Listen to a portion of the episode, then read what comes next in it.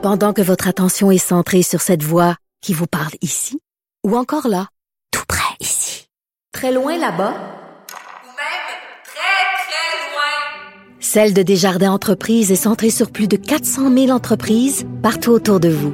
Depuis plus de 120 ans, nos équipes dédiées accompagnent les entrepreneurs d'ici à chaque étape pour qu'ils puissent rester centrés sur ce qui compte, la croissance de leur entreprise.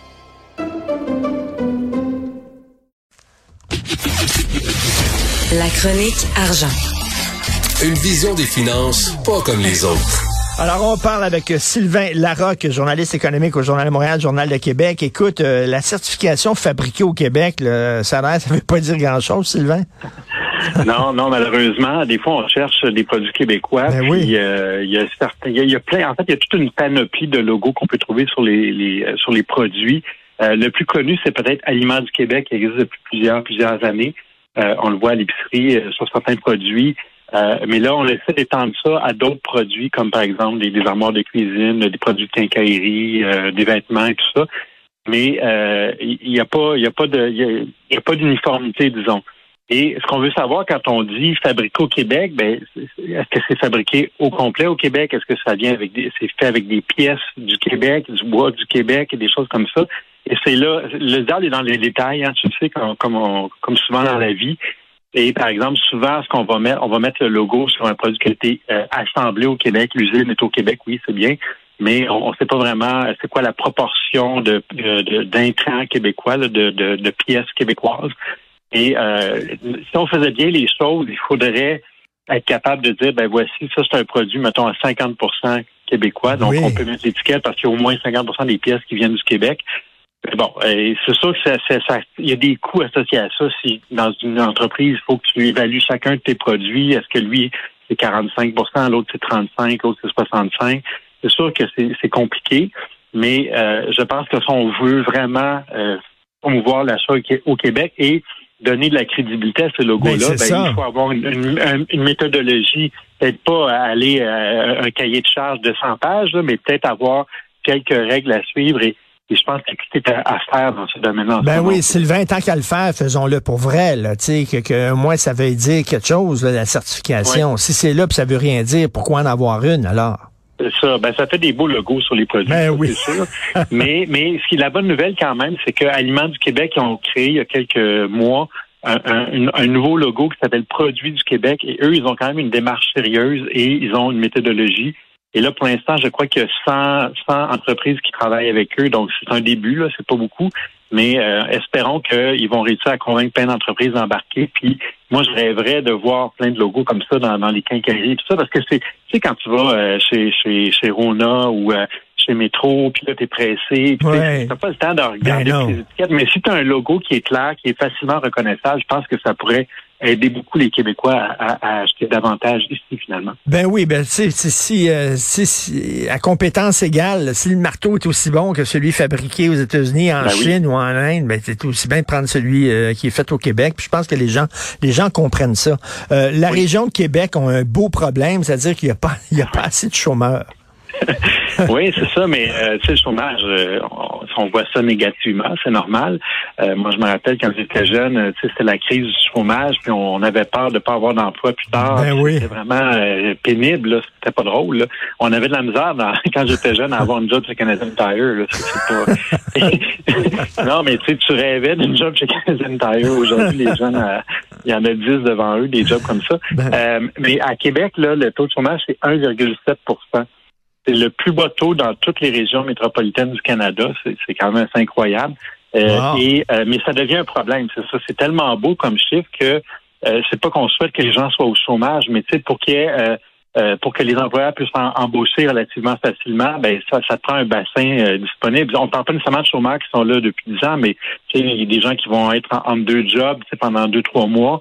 Ben, c'est ça qui permet finalement d'avoir un certain roulement euh, au niveau économique, au niveau de la main-d'œuvre. Et là, on n'a pas ça du tout à Québec. Et là, par exemple, à l'hôtel 71, euh, là, les, les- patrons doivent jouer les voituriers, euh, ils font quasiment de l'entretien ménager. Euh, il y a une, une entreprise euh, de- d'entretien d'avions à Trois-Rivières, Première Aviation, qui euh, doit faire appel à des firmes, du, du personnel loué parce qu'il n'y a pas assez de, de, de, d'emplois, d'employés dans la région de Trois-Rivières pour combler les postes. On parle de postes très, très bien payés, euh, très, très bien formés, tout ça. Ben, on n'a on, on pas fait assez d'enfants. C'est ça l'affaire. Les gens qui disent ça prend des immigrants, ben, tu sais, c'est qu'il manque de monde. C'est ça, parce que la plupart des gens qui sont là, ils ont tous des jobs. Fait que dans ce temps-là, c'est parce qu'il manque de monde. Il manque de monde, absolument. C'est tout à fait ça. Et euh, donc là, ça, ça même dans l'article de Valérie Lesage dans le Journal de Québec ce matin, elle dit que euh, à Québec, par exemple, qui est quand même la capitale du tourisme au Québec, et une des plus grosses au Canada, ben, le taux d'inoccupation des hôtels a été plus élevé parce qu'il manquait de monde. Il aurait pu, les hôtels auraient pu être plus remplis, mais il y avait juste pas assez de monde pour laver les chambres et, et pour euh, recevoir les gens. Donc euh, là, on voit l'impact économique finalement de, de cette pénurie de main d'œuvre là. C'est très très très très aigu. Ben oui, tout à fait. Québec. Et, euh, juste pour comparaison, à Montréal, le taux de chômage c'est 4, quelques pourcents, donc c'est deux deux fois et demi plus élevé qu'à Québec. Hmm. Alors je pense que des fois on saisit pas bien à Montréal à quel point Québec est en plein emploi, mais c'est plus que plein emploi. Là, tu sais. Et écoute, à côté du texte de, de justement sur la région de Québec, on, parle de l'industrie touristique au Québec en général, puis il y a 34 000 postes à combler. C'est énorme. Oui, on peut. Ah, c'est énorme, c'est énorme. Puis je pense qu'on paie encore euh, euh, pour la pandémie parce qu'il y a beaucoup de gens qui ont quitté cette industrie-là et on peut pas les blâmer parce qu'il y avait personne aux hôtels, évidemment, pendant deux ans. Euh, et tu sais, c'était juste pendant l'été, puis ça a été très, très difficile. Les restaurants, c'est la même chose. Et là, ils ont beaucoup de mal à, à, ramener les gens dans, cette industrie-là. Donc, plein de beaux postes quand même. Si t'aimes le monde, si t'aimes parler aux gens, mhm. c'est une très belle industrie. Euh, tu, reçois les gens constamment. Les gens sont de bonne humeur, sont en vacances en général. Ben T'as pas affaire à des casse-pieds en général. euh, donc, c'est moi, je pas surtout pour les jeunes, pas juste pour les jeunes, mais notamment pour les jeunes. Tu sais, c'est une belle façon de, commencer dans la vie, de, de, de recevoir des gens puis de, de servir dans, l'industrie touristique. Alors, euh, espérons qu'ils vont euh, réussir à retourner la vapeur. Ils ont peut-être pas cette année, mais au moins d'ici l'année prochaine. Et il y a un milieu, il y a une industrie qui se porte mal, c'est euh, courtier immobilier. Là. On sait que ça bouge pas beaucoup. Il n'y a pas énormément de maisons en vente. Hein? Non, c'est ça. Et là, on voit un peu dans l'article de Martin Jolicoeur dans, dans, le Journal de Montréal, Journal de Québec ce, matin, euh, ou euh, plutôt euh, la semaine passée, vendredi, là, un peu les coulisses ou les, les derrière de cette industrie-là, parce qu'évidemment, en 2020, 2021, c'était la folie. Le nombre d'agents avait monté à presque 17 000 au Québec. Et là, l'année passée, avec la hausse des taux d'intérêt, évidemment, ça, beaucoup de gens qui ont déchanté.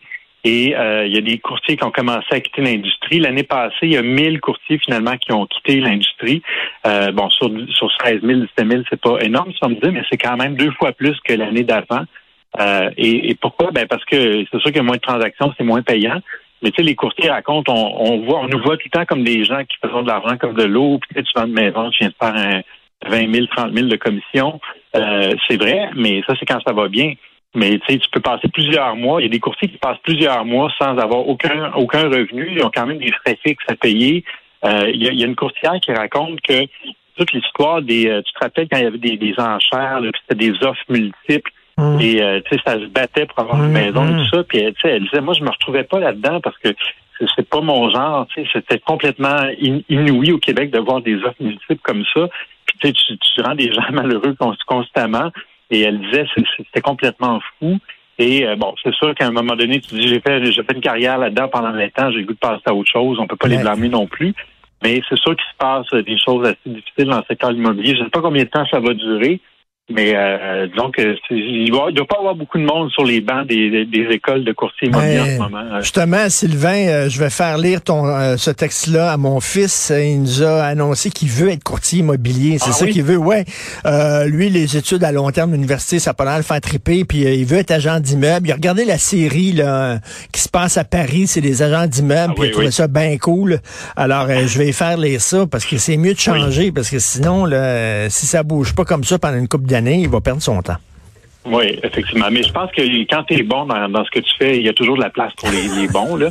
Euh, mais 17 000, il y a 16 000 courtiers. Là. Il y a de la concurrence, ça, c'est sûr et certain. Mais euh, écoute, c'est quand même une belle profession quand, quand tu aimes l'immobilier, quand tu aimes le monde encore là. Je pense que c'est une autre profession qui est beaucoup en interaction oui, ça. C'est des longues heures. Hein. C'est Oui, c'est des longues heures. Mais tu sais, il, regardait, euh, il regardait la série sur Netflix, puis ils vendent des maisons de luxe, puis tout ça, puis c'est à Paris, puis il y en a pas beaucoup de maisons de luxe à Montréal. Je pense que je- il y a- Ben, Il y en a de plus en plus. c'est surtout des condos. Il y a des belles cabanes aussi. Hey. Sylvain, je me promenais là, tu sais, dans, dans le quartier des affaires de Montréal. Là. Je suis allé dans un restaurant ce, ce week-end pour la fête des mères. C'est incroyable le nombre de tours à condos qui sont en train d'être érigées et construites Ah oui. à Montréal et de tours à bureaux. Puis tu dis, d'un côté, on nous dit les gens vont plus travailler au bureau, ils restent chez eux, le télétravail, tout ça. Euh, Il y a trop de condos. Euh, mais Christy, ils vont faire quoi avec ces tours-là?